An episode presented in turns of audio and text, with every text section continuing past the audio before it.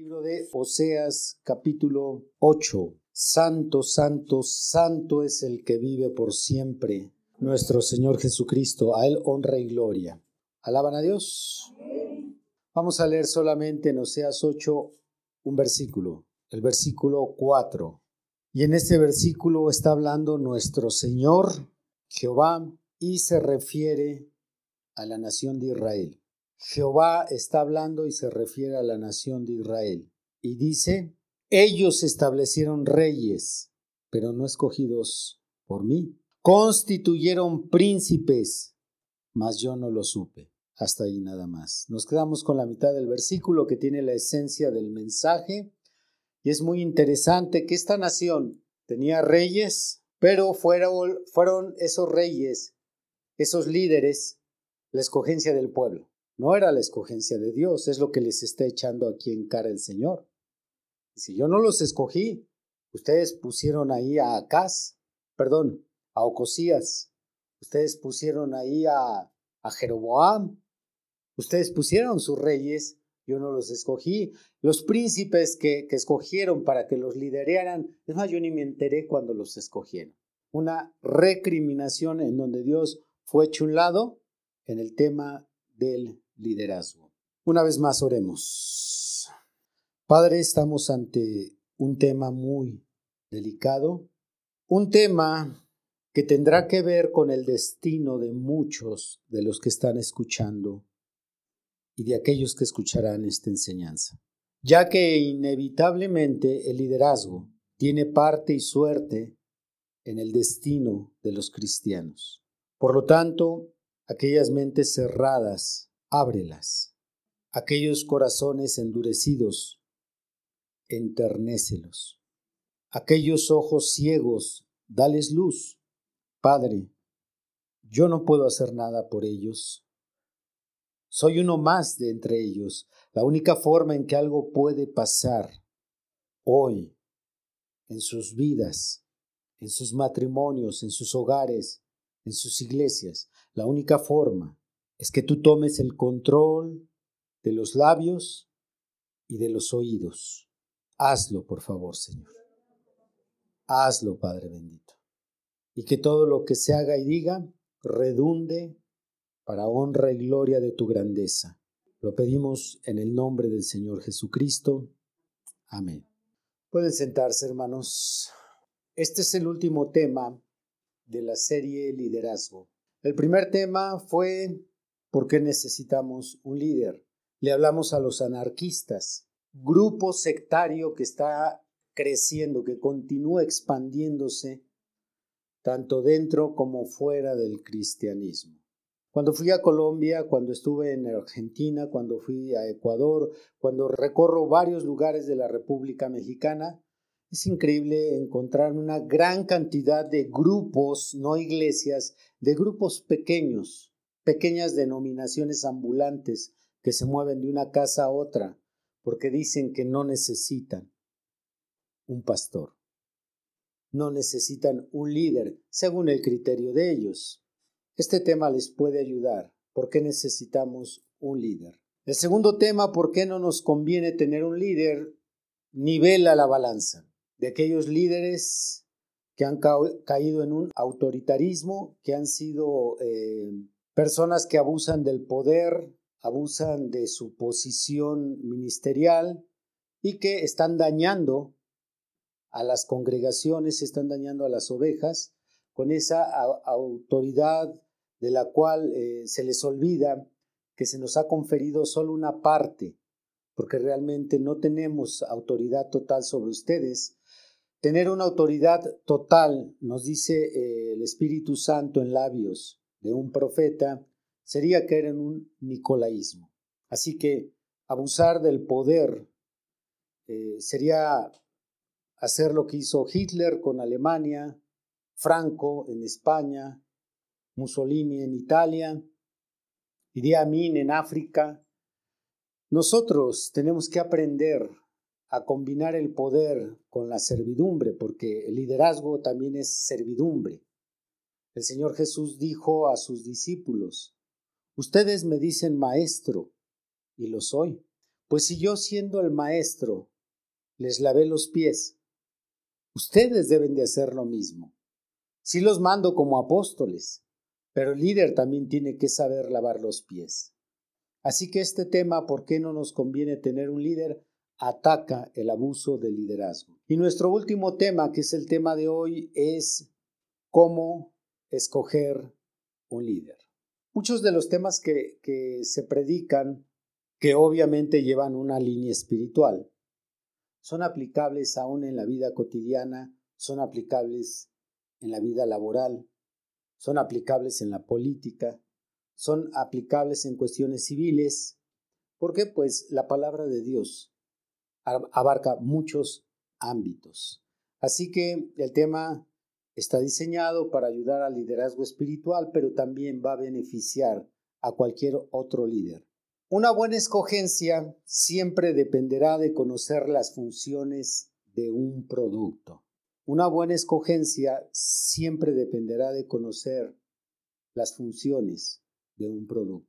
¿Cuál es el funcionamiento de, un refrigerador? ¿Cuál es el funcionamiento de, de una estufa? Bueno, la mayoría sabemos, probablemente hasta un adolescente, un puberto de 12 años, sabría cómo funciona una estufa, cómo funciona un refrigerador o como le llaman en otros países la nevera.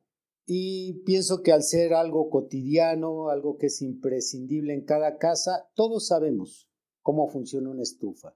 Cuando se escoge una estufa o un refrigerador, la mayoría de veces tiene que ver con estética y no funcionamiento. Pero cuando se piensa en el funcionamiento de un carro o un automóvil, eso es diferente. Para hacer una buena escogencia de un vehículo, entonces siempre depende qué tanto conozco yo de las funciones. Ahora, un vehículo no solamente hablamos de, de su funcionamiento, el transportar personas. Cuando hablamos del funcionamiento de un vehículo, también abarca lo que sería la potencia abarca el consumo de gasolina, abarca la velocidad, abarca la durabilidad, abarca la comodidad. Si yo no conozco el funcionamiento de todas esas cosas que lleva el vehículo, ¿para qué sirve esto?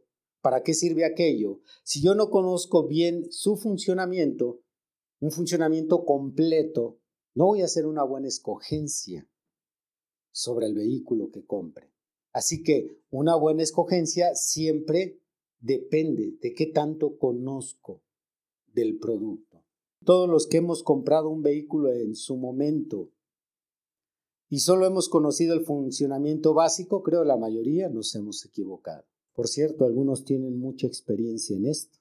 Se han equivocado en comprar el vehículo y gran parte del tiempo está en el taller, otro tanto está arrumbado y otros al ratito lo están vendiendo. Porque si hubiera sabido que ese motor consume mucha gasolina, porque un motor, el consumo de gasolina depende de varios aspectos, pero si yo no conozco cómo funciona un motor, si yo no entiendo que el cilindraje depende del consumo de gasolina, a mayor cilindraje, mayor consumo, un vehículo con seis cilindros gasta más gasolina que uno de cuatro. Acaba de salir un modelo apenas reciente hace unos años con tres cilindros, más económico. Por cierto, el pastor Antonio López de Nayarit vino aquí a México nada más a comprar un carro de tres cilindros. Cuando uno conoce el funcionamiento, sabe lo que le conviene. Si tú hubieras sabido que las refacciones de ese auto son muy caras, no lo hubieras comprado. Marcas que no se recomiendan de lo poco que yo sé de, de automóviles, por ejemplo la marca Peugeot, tiene refacciones muy caras. Entonces, lo que te ahorras en la compra del carro lo pagas en refacciones. Si tú hubieras sabido que esa marca falla mucho en el embrague, hay algunos vehículos que desde que salieron de la fábrica salen fallando. Que falla el clutch, que fallan las varillas de las velocidades, e, es un dolor de cabeza. Si hubieras sabido eso, si conocieras bien el funcionamiento, no lo hubieras comprado. Si solo tienes un conocimiento básico sobre las cosas, lo que tú adquieras se va a convertir en ti, para ti, en un dolor de cabeza. Porque entre mejor conozcas el producto, mejor va a ser tu adquisición. entre más sepas del funcionamiento de las cosas, haces una mejor elección de las cosas.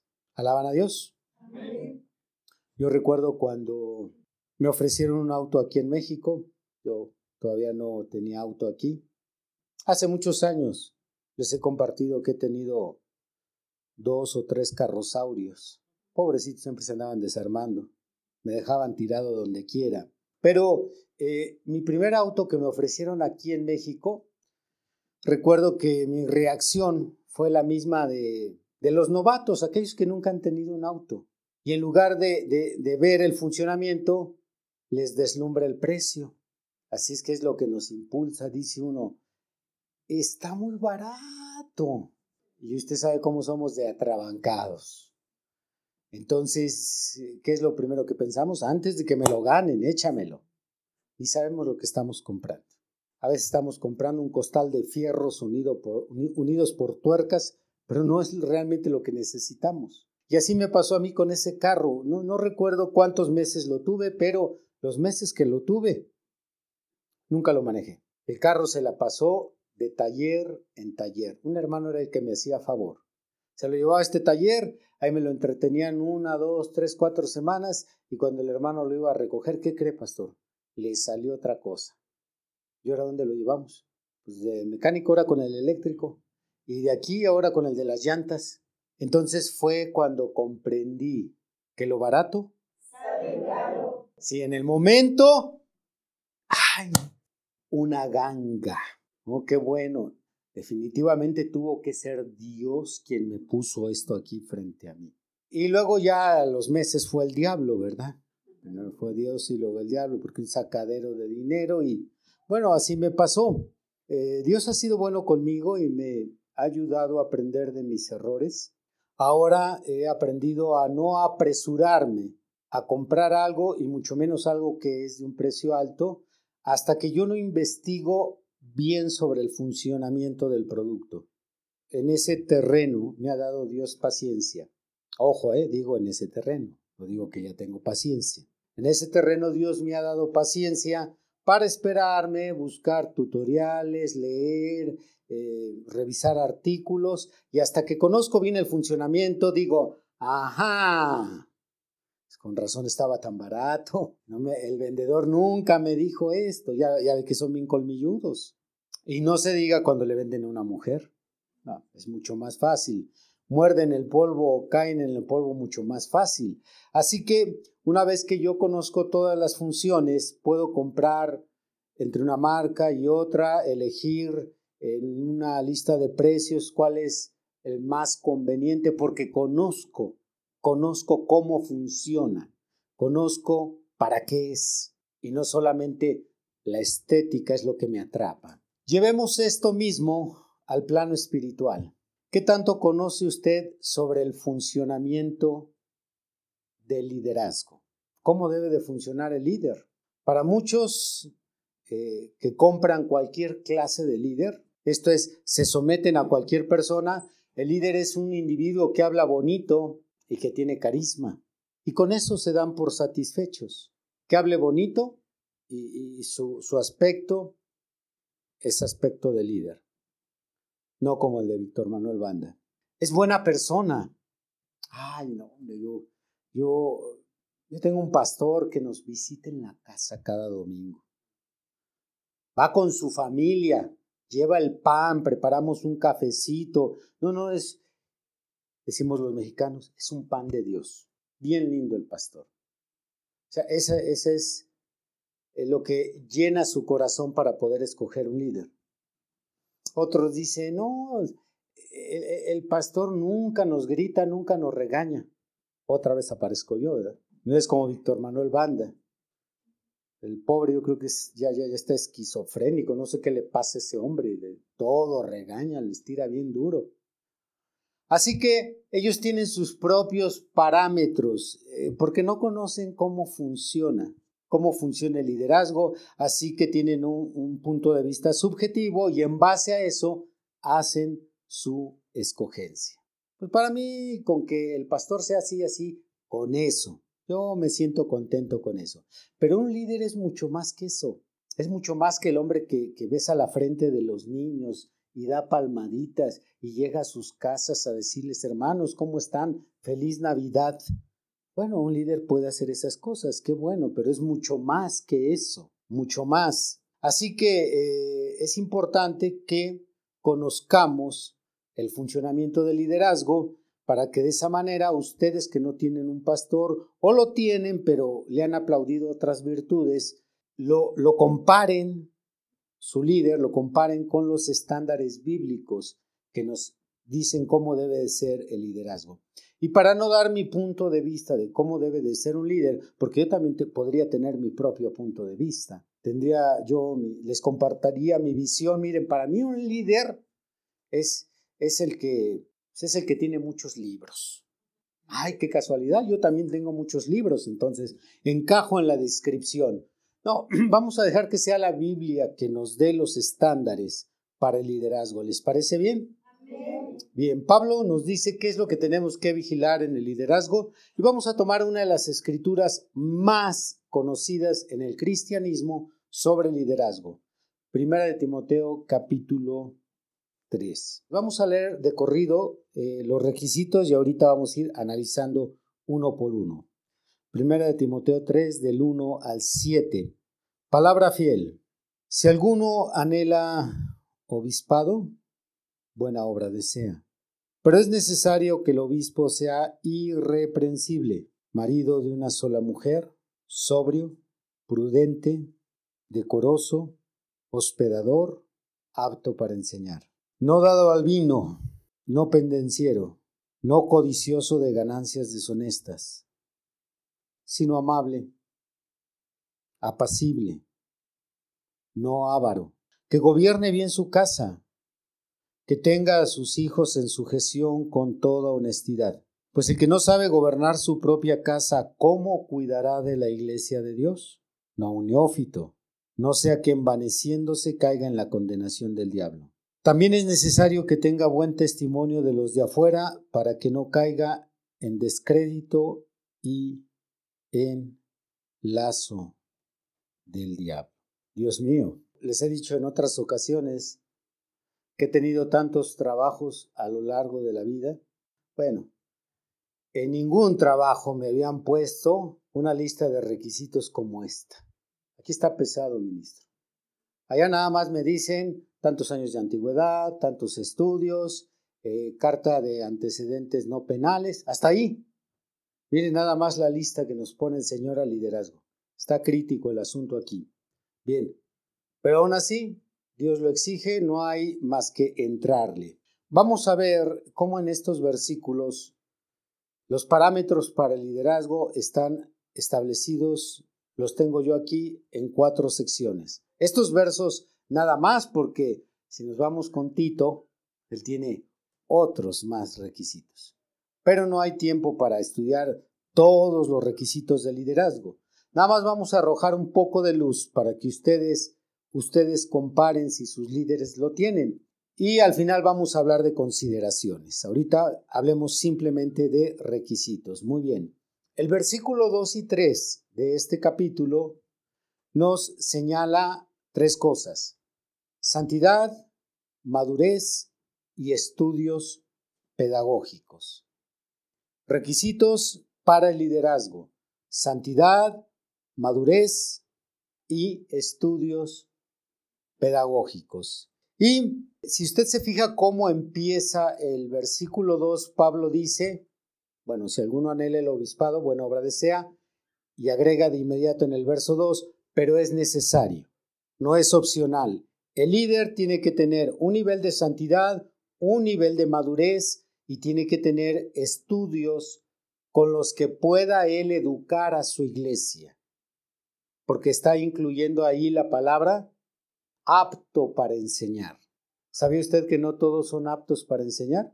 Hoy en día en el Internet, cualquier fantoche, como decimos en México, cualquier presumido, para que ustedes me entiendan si no eh, conocen esa palabra, puede subir un tutorial y decir esto es así, esto es así, háganlo de esta manera. Pero una persona que domina una materia Eso no equivale a que tenga la capacidad de enseñar dicha materia. La pedagogía es una ciencia y un líder tiene que tener aptitud para enseñar. Yo a veces incorrectamente me, me burlo de mis consiervos. Eso está mal. Ya, ya lo he corregido. Cuando los parodio un poco, cuando empiezo a explicar algo y luego agrego, sí, me entienden, ¿verdad? Sí, sí, sí me están entendiendo. ¿Me doy a entender? ¿O no, no, no me entienden? Muchos predicadores que, pues que no se preparan para enseñar a su iglesia, tienen que estar recurriendo a esa clase de muletillas y si la iglesia no está entendiendo, yo creo que por respeto no se lo dice. Pero no puede alguien ejercer el liderazgo si no ha estudiado para poder enseñar, porque el requisito es apto para enseñar. Los que se dedican a la enseñanza, a la educación, cursan una carrera, llámense maestros, profesores, educadores, como le quieran llamar, pero hay una preparación. Y estos son los requisitos que yo le doy a mis ministros. Ahorita los que están ejerciendo, el ministro Neftalí Fragoso, ¿cuántas horas de estudio al día, hermano?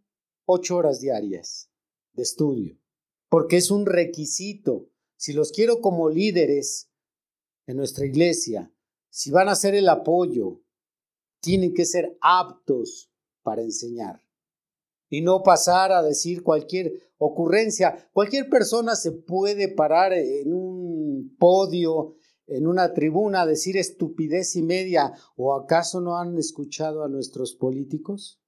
¿Qué es lo que saca el pueblo después de una hora o dos horas estar escuchando a ese individuo? Pregúntenles a ver si es edificativo, a ver si, si uno aprende más de leyes o del sistema de gobierno o, de los proyectos que, que van a mejorar el estilo de vida de la sociedad. No, porque no hay la aptitud para enseñar. Entonces, si no le entiendes a tu pastor, te recomiendo este versículo para él.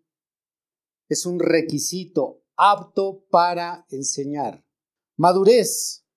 Madurez lo podemos ver aquí en donde se nos está diciendo que debe de ser una persona decorosa, debe de ser hospedador, tiene que ser una persona que a lo largo del tiempo ha aprovechado sus experiencias, tanto buenas como malas, y ha logrado llegar a una madurez en donde en situaciones difíciles, complejas, no actúa de una manera infantil, Dios mío, cuántos pastores. ¿Cuántos pastores? A ver si alguno de ustedes me está escuchando, que dicen, ya no le voy a hablar a Víctor Manuel Banda. Yo creo que antes de que te subas al púlpito, primero debes de madurar.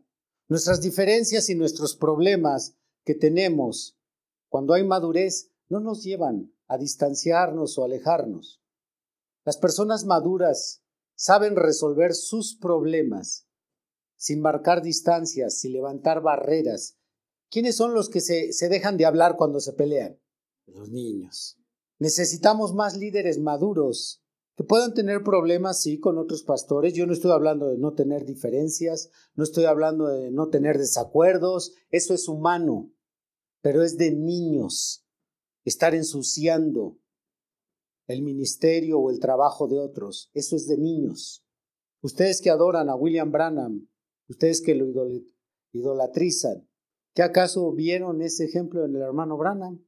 Nunca se expresó mal de un predicador, nunca.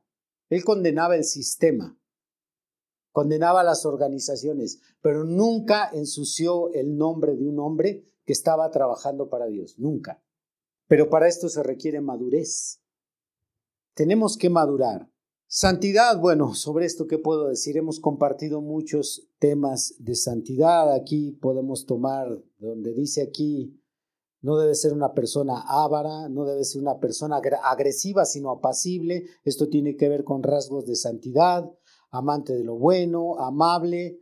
No tiene que ser una persona que le guste mucho el dinero, amante de ganancias deshonestas. Todo esto entra en rasgos de santidad. Situación que no tengo que explicar porque aún la iglesia con menos doctrina bíblica entiende el concepto de santidad. Así que eh, un pastor, un anciano, un este, consejero, Uno que ejerce, ejerce liderazgo no puede ser un mundano. Tiene que ser alguien que viva en un nivel de santidad. Yo he dicho sobre los diferentes niveles de santidad. El líder siempre tiene que estar más arriba que la congregación. Es incongruente que el pastor viva por abajo del nivel de santidad de su iglesia.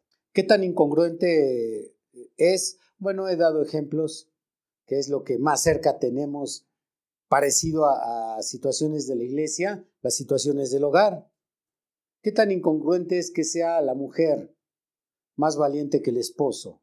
Que la mujer sea más inteligente que el esposo, que sea más esmerada que el esposo.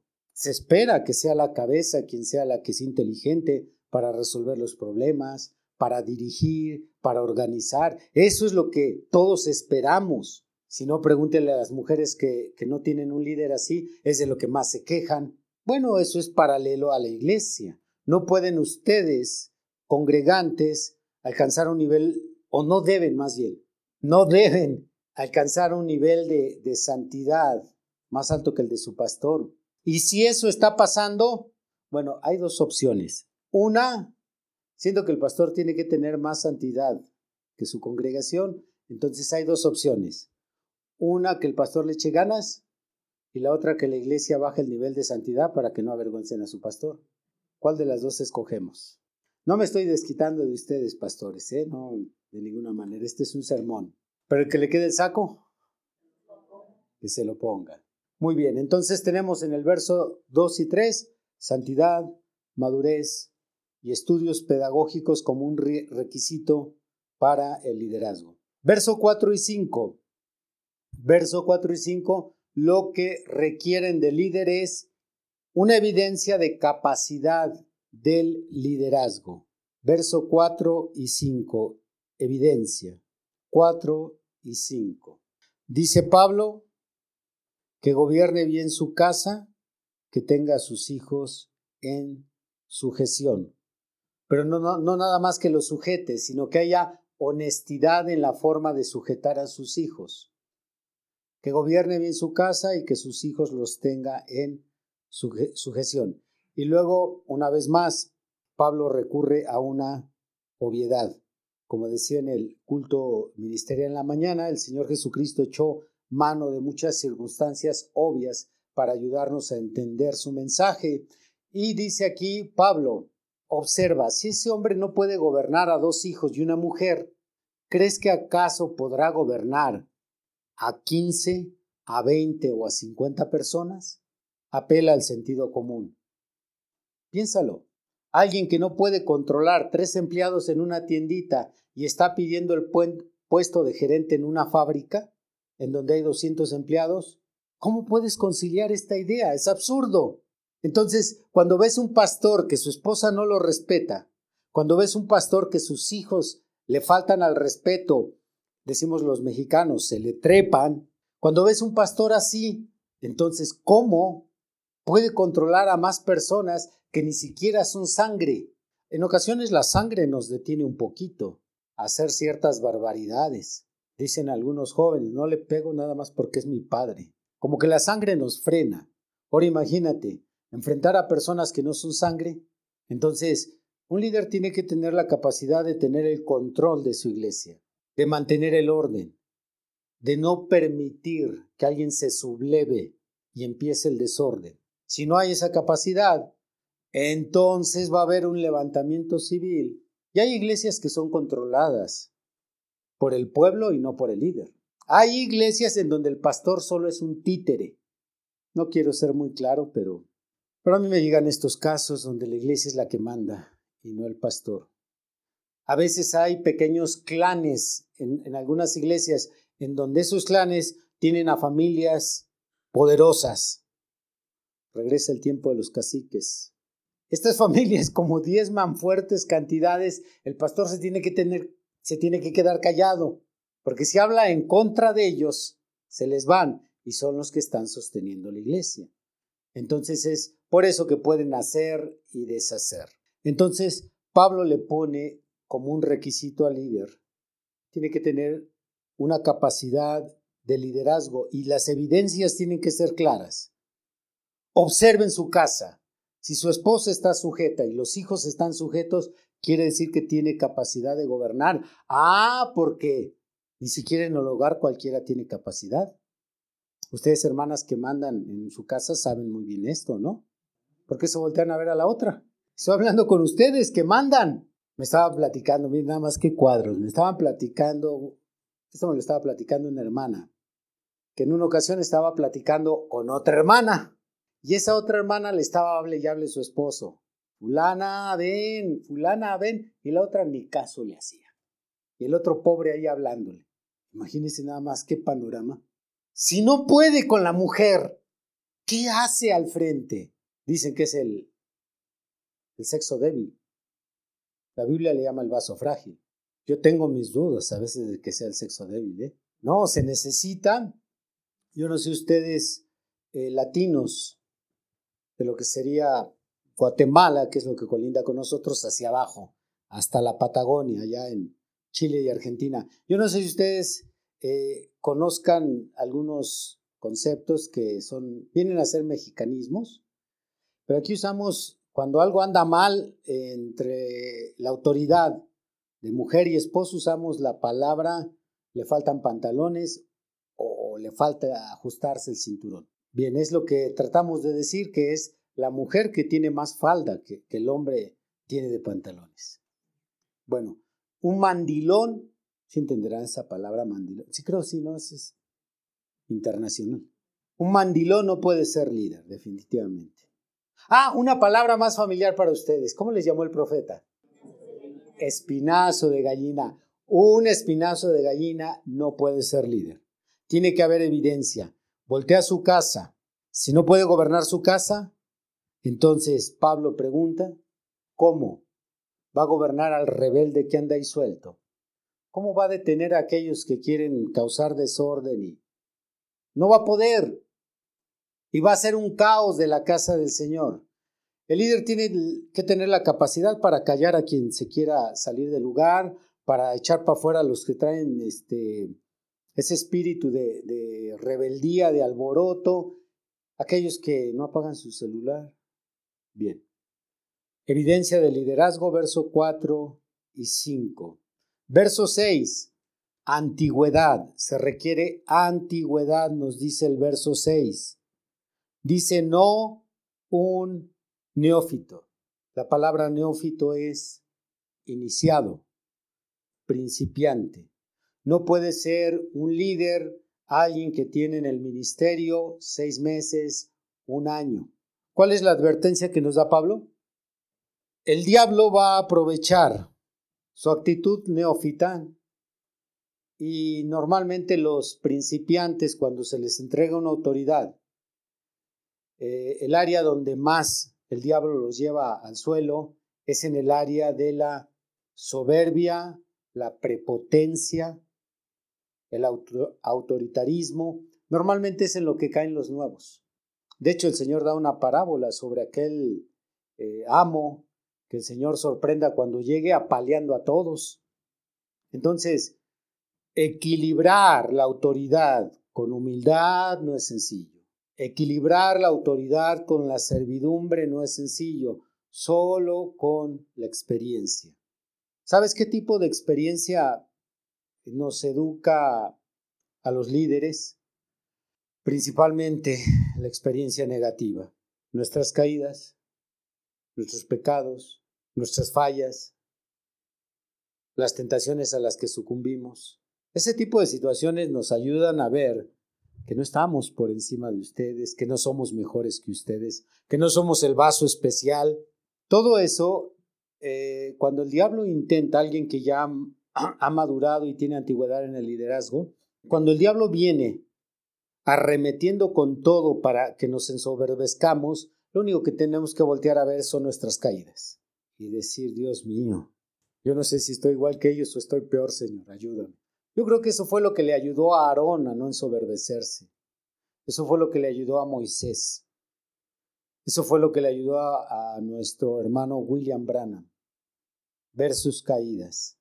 Decía nuestro hermano Branham en sus oraciones, una ocasión estaba él en su cuarto, esas ocasiones que se despertaba en un hotel, Y él dice que vio pasar una sombra y se dio cuenta que era la sombra del Señor Jesús. Y después de la sombra de él, atrás venía otra sombra. ¿De quién era? Del profeta. Y dice ahí el hermano Branham, se puso a llorar y dice, Señor, ese, ese eres tú que siempre me has tenido que llevar por delante. Eres tú abriendo el camino, eres tú fructificando mi ministerio.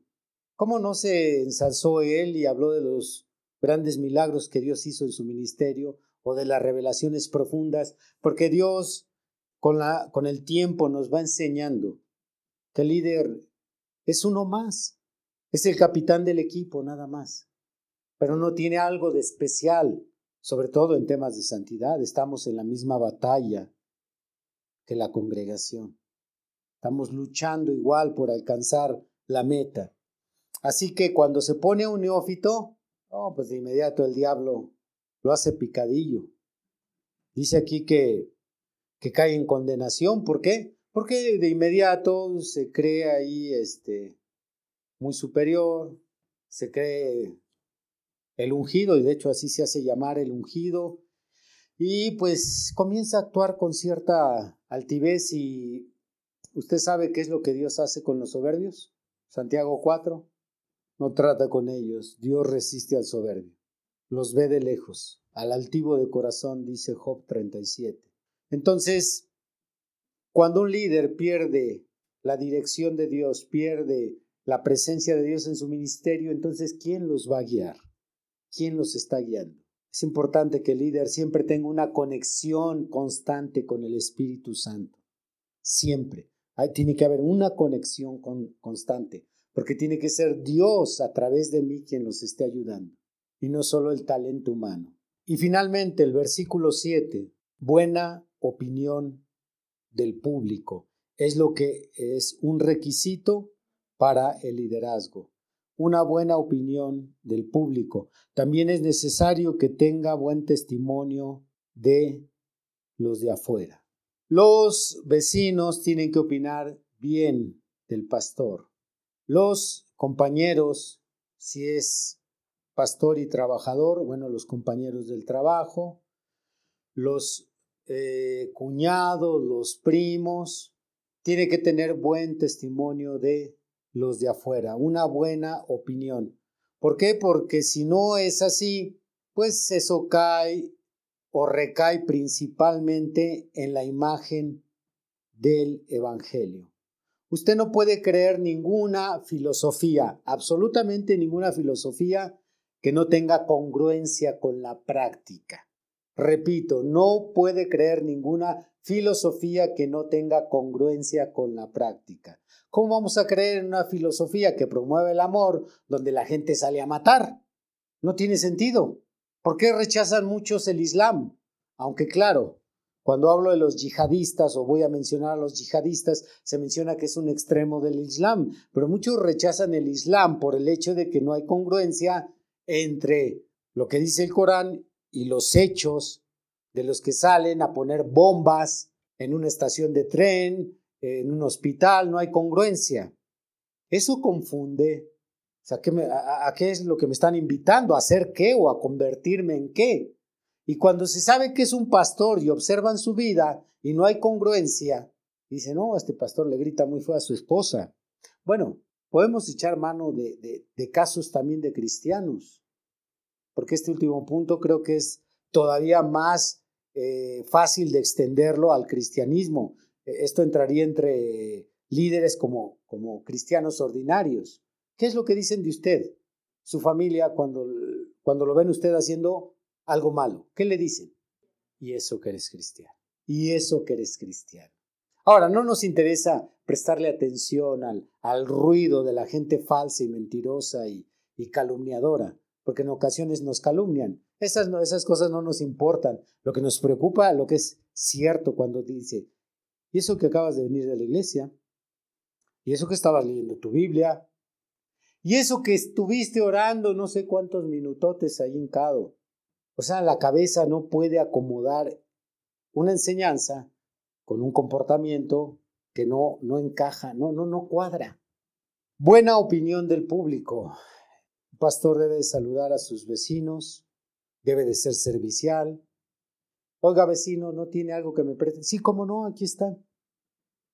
Un pastor cuando sale con su esposa, sus hijos, tiene que verse que es una familia amable, una familia que convive, una personas sociables, personas que colaboran, participan en la colonia para mejora de los colonos. Ese debe de ser un pastor. Tiene que tener buena opinión del público. Hace años yo debatí con un ateo. No me acuerdo ahorita el nombre, a ver si, si mis hermanos de, del área técnica se acuerdan. Es un ateo de Chile. ¿Camilo? Creo que sí, bueno. Ok. Este ateo no solamente era un ateo filosófico, era un activista. Incluso hay diferentes videos de él. Salía a hacer activismo del ateísmo y en una ocasión, en una de esas campañas de ateísmo, porque llevaba sus bocinas y se ponía bueno ahí el asunto, se ponía en los jardines en la plaza. En una ocasión le pusieron una paliza a este ateo con el que yo debatí. Lo golpearon. ¿Saben quién lo golpeó? Unos pentecostales que estaban en el mismo jardín. De veras, ahí está el video en YouTube. Salieron hasta en la televisión. Pobre, estaba todo este, descontrolado porque lo traían de aquí para allá y lo jalonearon y eran los hermanos. Yo creo que a lo mejor le dijeron que Dios te bendiga. Órale. Y más bendiciones. Bueno, no sé qué tipo de bendiciones estaban impartiendo ahí los hermanos, pero ¿qué, tipo de opinión puede tener el mundo secular de cristianos violentos, agresivos? ¿Cómo contesta usted, hermana? ¿Cómo contesta al esposo? Ya voy. Ya cállate. Esos son los cristianos. Esos son los líderes. Buena opinión del público. ¿Cómo le hablamos a la esposa? ¿Cómo le... Yo sé, por ejemplo, que, que mi carácter todavía está en proceso, pero les aseguro que, que yo no le grito a las personas con las que me enojo. Tienen que llevarme a un extremo para que ahora sí les hable con toda dureza. Pero tengo muy presente que alguien va a escuchar. Quizás alguien cerca. Si alguien de aquí está pensando, pero una vez usted me gritó, sí, pero tú tuviste la culpa. Así que estamos a mano. Esto es lo que tiene que vigilar cada persona que escoge un líder. Quizás eh, no al 100%. Yo entiendo que aún el liderazgo junto con la vida cristiana está en un crecimiento constante. Por lo tanto, eh, yo pienso que debe de haber una medida considerable sobre estos requisitos. Una medida considerable. Porque si alguien carece totalmente de estos requisitos, definitivamente no puede ser líder. O peor, alguien que viva contrario a ellos, ya no solo que carezca, sino que viva contrario a ellos. ¿Cómo puede ser líder? Así que en base a estos requisitos que nos da Pablo, y hay otros tantos, como ya dije, en, Timoteo, en Tito encontramos otros, en segunda de Timoteo encontramos otros, en el Antiguo Testamento, si nos vamos a los requisitos sacerdotales, ahí encontramos otros. Entonces, eh, creo que será muy fácil para ustedes identificar qué hombres califican o no calificamos para el liderazgo. Yo estoy dispuesto a que si alguien me dice, pastor, usted no califica, creo que el tema fue muy claro, pues adelante. Llegó el momento de buscar otro. Creo que el ministro Adán está en la misma disposición. Si no calificas, el ministro Neftalí, constantemente en juntas de, de ministros se les está remarcando. Si caemos hay que levantarnos. Si el diablo nos tendió una trampa, hay que santificarnos, confesarlo bajo la sangre y de nuevo. Entonces, hagan ustedes un análisis, ya que ustedes, congregantes, son los responsables del líder que tienen. Ya no voy a agregar porque lo he dicho muchas veces, nadie puede imponerte tu líder, es tu responsabilidad. Por lo tanto, si te equivocas, ten por seguro que pagarás un precio muy alto. Vamos a hacer una oración, pónganse de pie. Y normalmente cuando hacemos una oración, casi en todos los cultos, el beneficio que pedimos, la respuesta que pedimos es en favor de la congregación. Ahorita van a orar por su pastor. Van a orar por el ministro Adán, por el ministro Neftalí, que estamos muy necesitados del cuidado de Dios. Necesitamos mucho su misericordia, que su mano nos siga sosteniendo. Necesitamos mucho que sea Dios con nosotros. No queremos ser la vergüenza del Evangelio, no queremos ser un mal testimonio. Igual ustedes allá se identificaron que su líder cumple con los requisitos, oren mucho por él. Recuerdo el testimonio de un hermano de quien he compartido, hemos hablado también en la estación de radio de él.